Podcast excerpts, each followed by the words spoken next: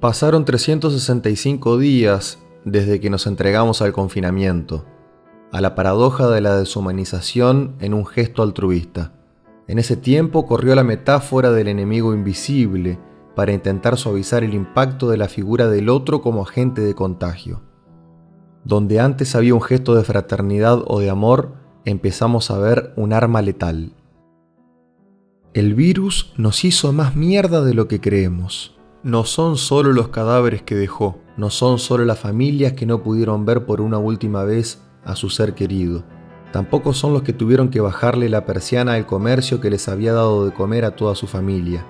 Quizás también a las de sus viejos y a las de los viejos de sus viejos. No, no fue solo eso. También están las secuelas que el virus dejó al atacar el gen más humano que tenemos, la vida en sociedad. Cuando todo esto empezó, soñé con el futuro. Soñé que las personas ya no hablaban ni se tocaban. En el futuro, todas las lenguas estaban muertas, porque la gente había aprendido a comunicarse con los ojos. Parpadeos o movimientos de pupila eran la base de los códigos que se compartían en esta nueva forma de comunicación.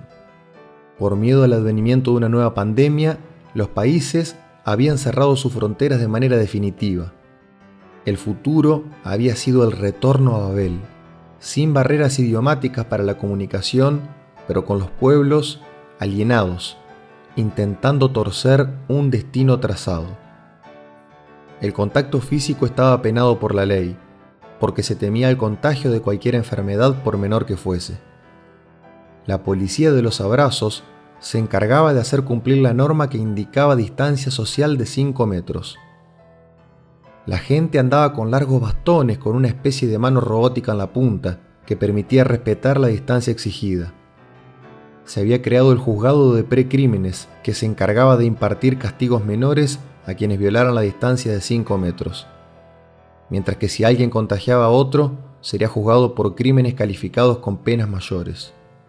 En la infracción de distancia social, por cada metro que se recortaba de los 5 que había que respetar según la ley, correspondían 10 unidades fijas. Cada unidad fija equivalía a un litro de alcohol en gel y cada litro rondaba los 10 dólares.